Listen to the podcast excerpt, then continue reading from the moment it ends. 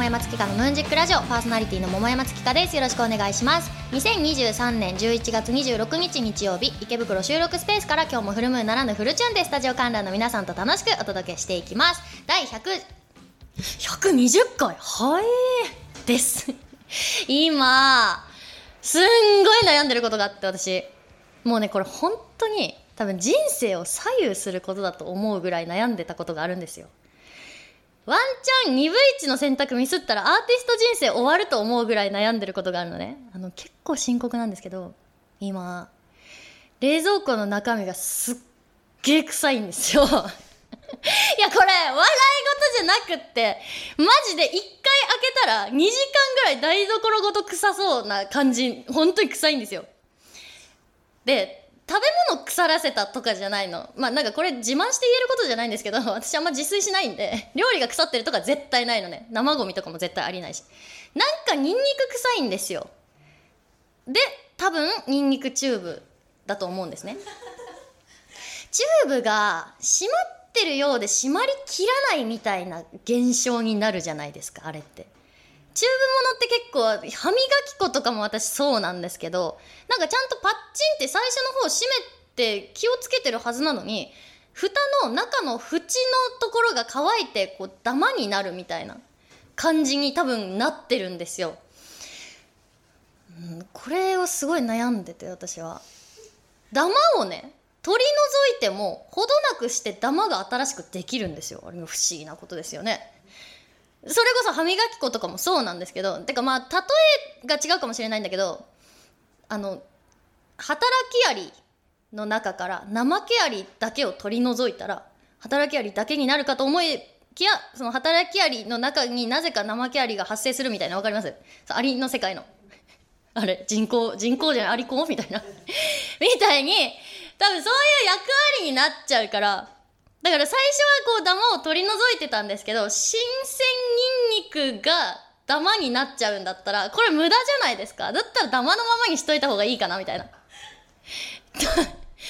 で悩んでる。でこのチューブをどうするかっていうことなんですけどみんなどうしてるんですかねもうもうなんか閉まんなくなっちゃったら臭いから捨ててんのかな捨てたらいいのでもまだ中身あるんですよこれは。3分の1ぐらい残ってんのね。3分の2ぐらい使いましたよ。結構残ってるじゃないですか。まだだってブンブンってしなくても使えるんですよ。私は腐ってもいないような食材を臭いという理由だけで捨てるような女にはなりたくないの。だこれって本当にバタフライエフェクトみたいにこうなんかその曲大事にできないとか。えわかります？このニュアンス。その臭いだけで捨てたくないんですよとにかく。だってヴィンテージとかのギターの方がいいに決まってんじゃん。まあニンニクはそうじゃないか分かんないけど、悩んでて、本当にどうしようかって思ってたんですよ。で、この話は、まあ、一旦置いとくね。私の冷蔵庫が臭いっていう話、まずね。この前、フジテレビのポカポカ、皆さん見てくれましたかね私出たんですけど、ミスターサンローランこと岡本先生とお見合いするっていう企画に私出演したんですね。岡本先生皆さん知ってますかね？ご自身が埼玉未来クリニックっていうあの病院のお医者さんででテレビでも大人気ですよ「ほんまでっか TV」とかいろんな番組にお医者さんタレントとして出てるっていうすごい面白いし賢い方。お医者さんと結婚できる機会なんてもうそうそうないですよ。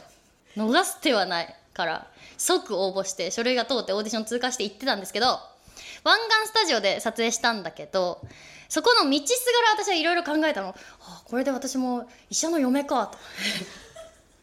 お家でさなんかこうメスはいみたいなやつ。いやそれは私が手術室なんかさ入るわけないんだけどそういう状況ってお家できっとあるわけ。醤油はいみたいな。お酢はいラー油はいみたいな。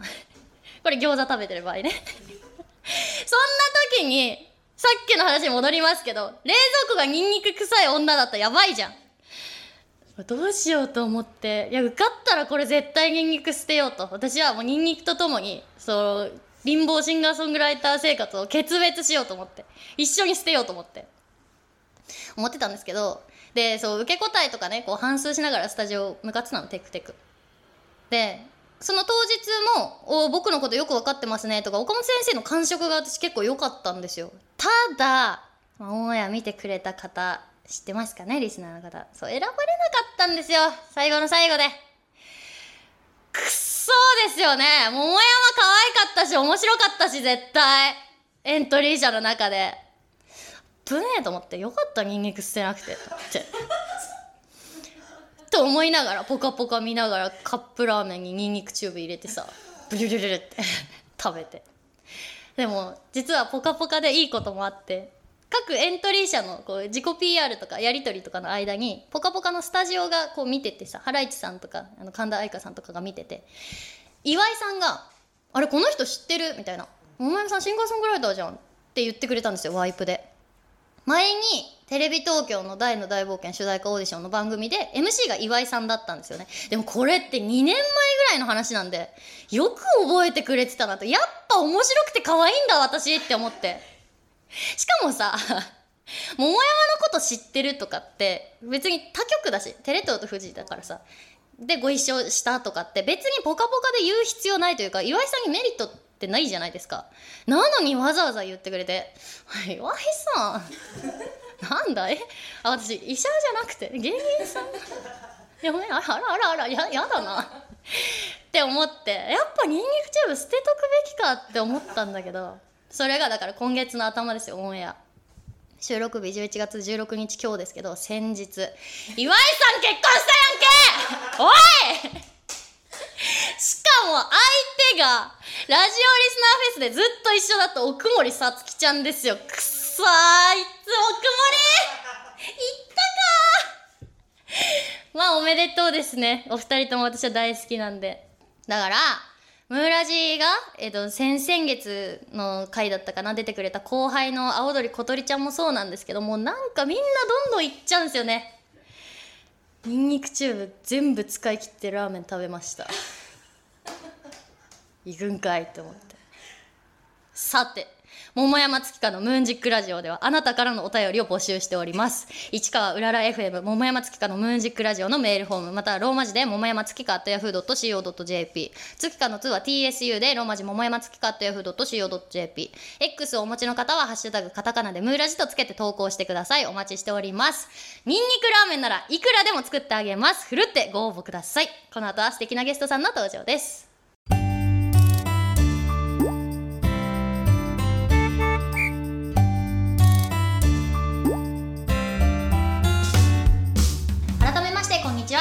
ちは桃山月花です。それではお待ちかねここからゲストさんをお招きして紹介します。服部圭さん金子ノアさんです。拍手でお迎えください。では簡単に自己紹介お願いします。はい、えー、普段は下着を作る際のモデルそしてグラビア活動をしております。服部圭と言います。よろしくお願いいたします。そしてはい。一日一食タピオカ生活がしたい新人声優金子ノアです。よろしくお願いしまはいす。お願いします。この二人とお届けしたいと思います下着を作るモデルって何するんですか？デザイナーの前で立ってます。え下着をたくさんつけて。こんないいプロポーションの人を基準にして作って。G カップ担当です。だから B カップから。あそういうこと？うちのブランドは。あ、じゃあもう一人一人。そう。B からうちは私がマックスなので GH まで。さらっと G カップありがとうございます。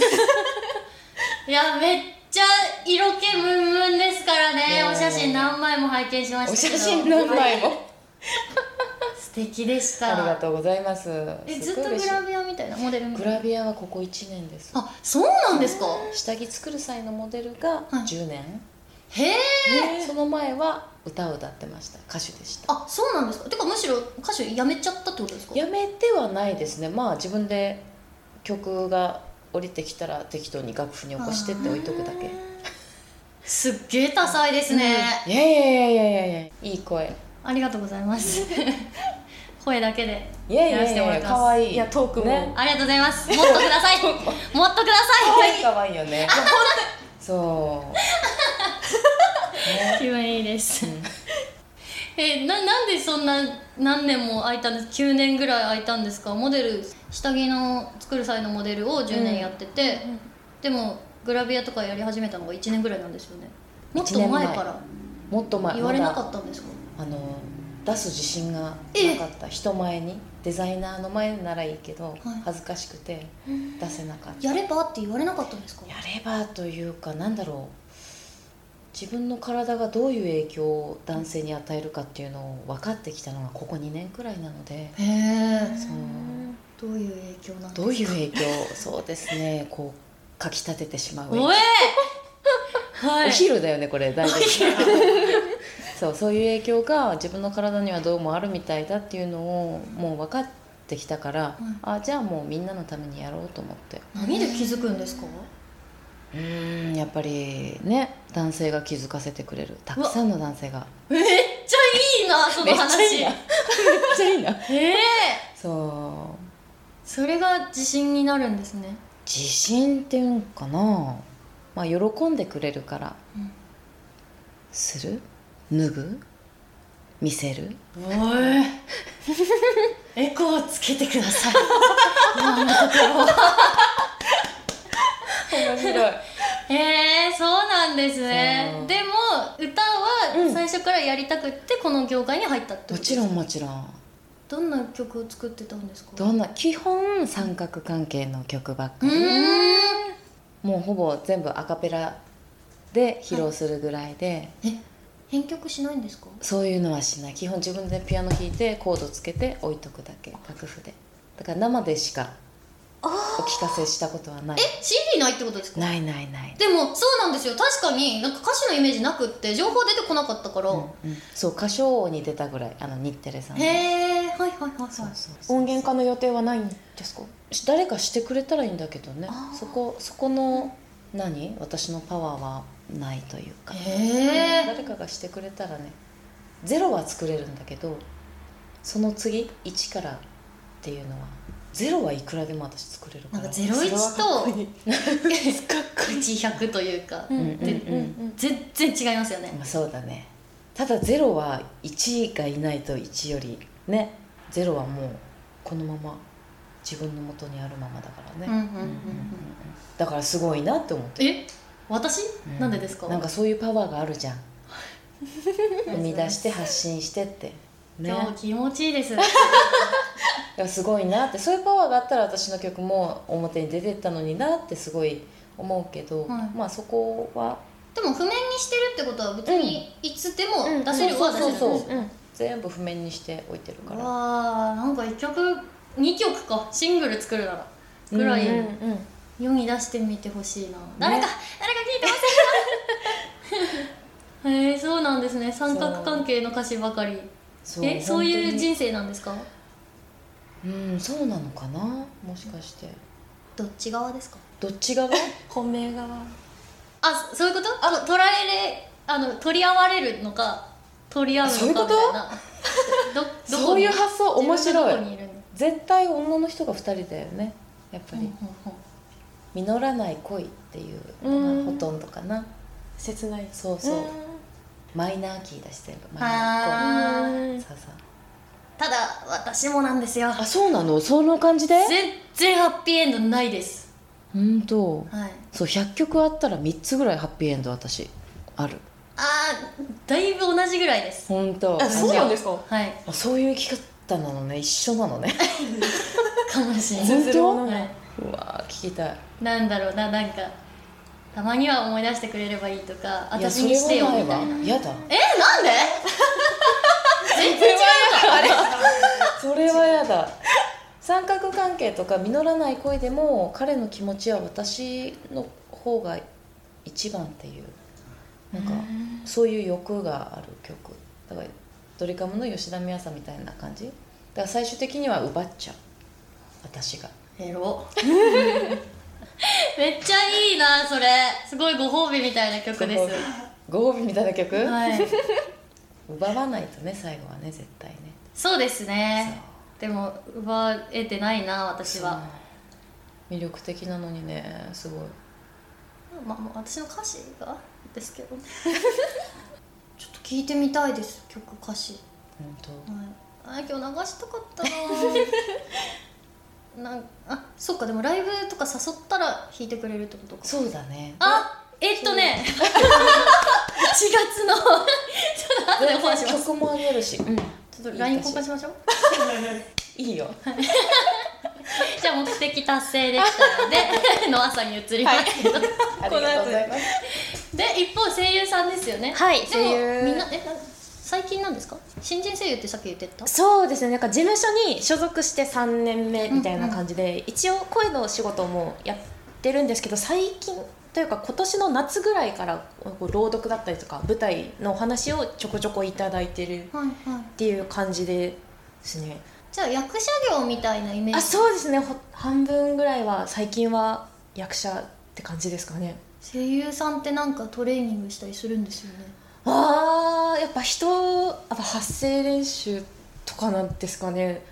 まあなんか、えっと、一応その事務所に所属する前に専門学校行ってたんですけど、はい。はいその時はあの学科がやっぱあのお芝居メインと歌がメインの歌メインプラス演技もちょっとやるよみたいな学科にいて私は歌側の方にいたんですよ、はいはい。でその時に結構あのパワー系というか結構力強い方の歌を歌うタイプだったんでなんか体幹鍛えたりとかこう支えられるような、電車でつり革使わない。なんで声優を目指したんですか？なんもともと最初あの水木奈々さんの歌だったりとか、あの軽音だったりとかアニメソングがすごいす聴いてて好きで、うん。なんかこうガッて盛り上がる気持ちになるなってすごくアニメソング聴いてて思ってて私も歌う側というか、それを人にこう楽しいを共有できるようになりたいと思って最初は専門で歌を習ってたんですけど行ってた学校がどうしても声優さんっていうメインの学校だったのでどうしても音楽系をやりたいって思った時にその自分の進路その学校を卒業した後の進路を決めるってなった時にやっぱり目の前でその敷かれたレールじゃないですけどその、ある程度その用意された中からこう選んなんていうんですかね。すっげえ難しい話ですね。熱量だけは伝わってきたんですけど。なんかこう自己合意があれなんですけど。あんま伝わらないいいよ立ち上がってもいいよ。マイク入らないからで、えっと最初は音楽で言ってるもんねってことだよね。あそうですね。そうだよね。きっかけは音楽スタートで、まあ、ゆくゆくはもちろんあの歌の本とかもなんか主題歌やったりとかそういうお仕事もしたいですけど今はお芝居メインでお仕事させてもらってるって感じですかね、どんな役ナイス理解をやってるんですか？じゃあお芝居とか。朗読劇でやった時はなんかすっごい情けないマザコンの男の子やったりとあか男の子の声もやりましたね。はいはいはい。だとかあとは最近だとなんかシスター役、うんえっと、厳格あの厳しいっていうか厳しいにあのうん。格って書いて厳格な感じの厳かなね。シスあそうですそうですそうです。なシスターの役やったりとか。こうなんか芯の通った役？うん。キャラ声を使う役が多いですかね、でもパワーみたいな歌に惹かれて入ったからそうですね。声優業もそういうキャラになるんでしょうね、多分自分の好きがそのまま。男の子の声ちょっと聞いてみたいな、ね男の子の声。なんてセリフ言ってもらおうかな、なんか必殺技系？必殺技系。じゃあジャガポックルで必殺技みたいな感じで もらったので。いきます。ジャガポッすごい！ジャガポックルだね。ね。ジャガポックル。うん。イカズチ見 すごいね。えたへえ思ったよりのパワーでした、ね。え逆にだからシスターを聞いてみたいです。ああなるほ繊ど細な線が細いけどでも芯があるってことですよね。そうですね、多分、ジャガポックルか。ジャガポックルを厳格に。いいねいいね。皮ごと咲くほくジャガポックルこれ合ってますか？合ってます合ってます。合ってますか？やった五光が見えました。ー五光が指してました、はい。あ本当ですか？ちょっとあの K さんエロいジャガポックルをください。普通に読んじゃうよ。もうエロい。でもデフォルトが ジャガポックル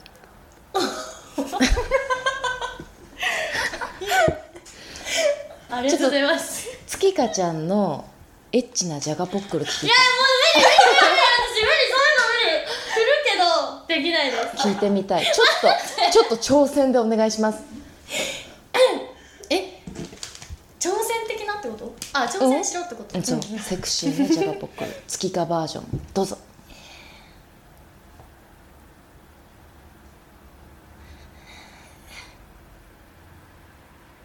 ジャガポックルありがとうございますいいですよどうせカットだから編集権私がありますなるほどねすごい勉強になりましたありがとうございます。すごい勉強になった。怖いから切ろうもそういう感じなんだね。いいいもの見た。なんかいいもの聞いた。ということで、はい。えーお話ありがとうございました。この後はお便りのコーナーです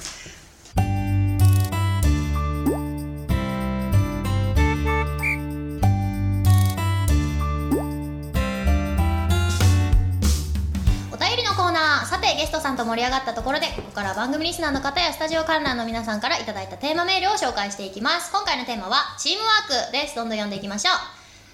ラジオネーム埼玉のマッさん私の職場はいくつかのチームに分かれているのですが私が所属しているチームは負けず嫌いが多いのか他のチームと比べてとにかく外回りの件数が多いです。別に具合が出るわけではないのですが負けず嫌いの団結力で常に外回りに翻弄されています。へえマッさん外回りの人だったんだ知らなかった。なんかねチームに分かれてる方が競争するんですかねやっぱ会社も、私たちはいつも競争してますね。自分以外の。自分以外の。私も会社員時代があったんで結構なんか具合あるなしに関わらず頑張ってたみたいな時あったな。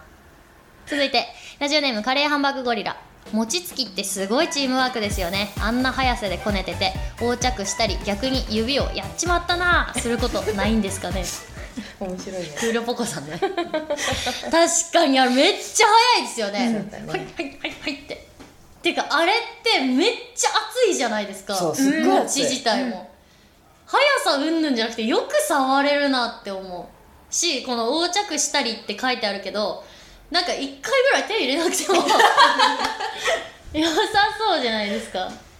あれちゃんとひっくり返してすごいですよね、すごいねあれやっぱり早くすることに意味があるそうだね。そうですかね。多分ね。あそうか。熱いうちにみたいな。そうそうそうそうそうなんかやっぱパフォーマンスの一種なのかなってちょっと半分思ってて、はうんそこまで早い意味あるみたいな、うんうん、うん。刀鍛冶と一緒ってこと？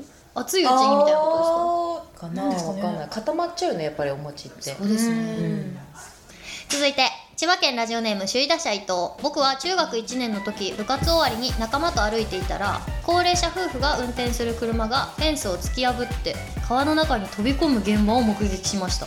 とっさに体が動いて警察に連絡した人。川に降りて状況を確認して落ちた高齢者を励ます人。事故の状況を野じ馬に説明する人で分かれました。無事に高齢者は怪我なく救出されて一件落着だったのですがあれは野球部らしいチームワークだったと思います。野球部は関係ないと思うけど。へえー、なんかすごいね、こういうのってあんまり日本人動かないみたいなイメージあったけど、うん。もうね事故の時はみんなすごい。え？え？経験者ですか、うん。何の？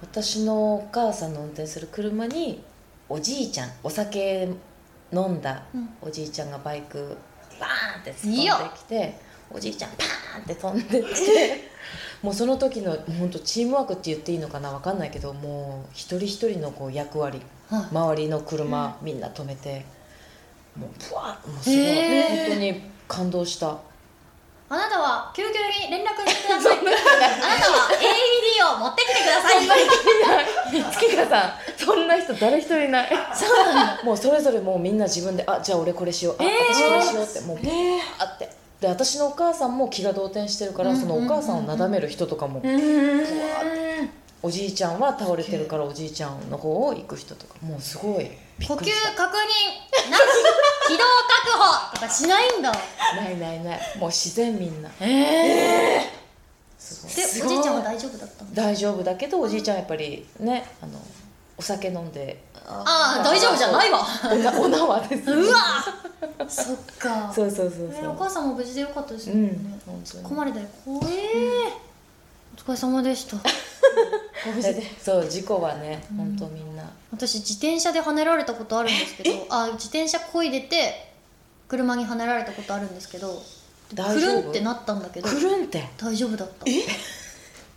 着地？着地したあまあスタッフとかじゃないですけどあいや自転車はもうガシャーンってなって私はなんか変ななんか何体育座りみたいなってさ。骨折とかは捻挫とか全くあのでうん。大丈夫ですって言ってドライバー返しちゃったんですけどまあ擦り傷とかできるじゃないですか。お母さんにめっちゃ怒られました。まあそうだね。そういう時はお家に連絡させてくださいって言わなきゃダメなのよって。ボロボロの自転車と一緒に。はい。弁償代だけせめて。ねえそうですよね。でもなんか「大丈夫ですか?」って聞かれたら「大丈夫です」って答えなきゃいけないと思っちゃったんですよね多分。しっかりしてるんだね。はい。MC 桃山月花でしっかりしてるもんね。す 嬉しい。よ続いてラジオネームカレーハンバーグゴリラ。母が「ちょっと」と言うと父が「あはいはい」と言いながらタオルを持っていきます。父が「おい」と言うと母は「どうぞ」と靴べらを用意しますとてもいいおしどり夫婦です。僕は2階の自室でドンと床を叩き母へ食事の催促をします。これがうちのチームワークです。ひどい。ですね本当に。ひどいな。小道寺なんだ。カレーハンバーグゴリラって、ね。2階の子供部屋にひどいな。食事持ってこさせるんだ。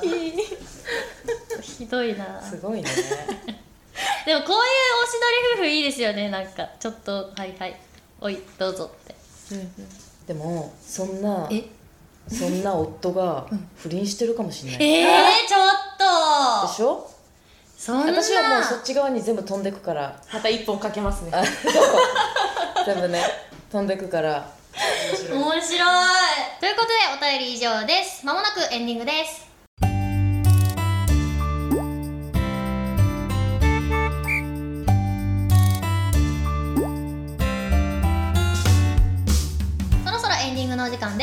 ゲストは服部圭さん金子直さんでした。告知があれば聞いてもいいですか？はいえっ、ー、と久しぶりに撮影会をするので12月9日と12月24日ぜひ秋葉原のスタジオに G スタですね。G スタさん。うん。久々なので来てください。はい。そしてはい。と来月12月にですね演劇祭り2023という舞台イベントに出演します。4作品上演されるんですけどそのうちの1つに出演いたします。X にて今、えっと、順次情報公開されていくのでぜひ気になった方はフォローしてお待ちください。よろしくお願いします。はい次回の桃山月花のムーンジクラジオは12月10日日曜日です。詳細は番組公式 X ホームページでお知らせしますのでチェックしてください。番組への感想やメール投稿は番組公式ホームページのメールフォームまたは X お持ちの方は「シャープムーラジ」とつけて投稿してください。ということで12月10日はノーベル授賞式だそうです。そこで次回のメールテーマこちら。ムーラジノーベル賞。リスナーの皆さんのこれは発明だったなとかこういうの発明したいなど皆さんのノーベル賞ノミネートメールをお待ちしております。11月29日23時59分までにお待ちしております。では最後に観覧の皆さんと一緒にお別れしたいと思います。私が桃山月花のと言ったらムーンジックラジオと返してください。お二人もお願いします。ではいきますよ。桃山月花のムーンジックラジオ。お相手は桃山月花と服部圭と金子ノアでした。ありがとうございました。またお会いしましょう。ありがとうありがとうございます